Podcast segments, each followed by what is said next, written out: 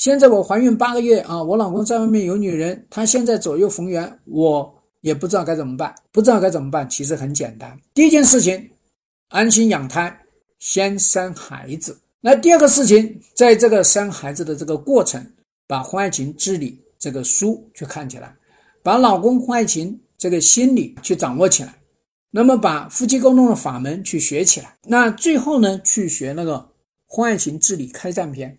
你先踏踏实实学这几个，你到时候也是把孩子也生下来了。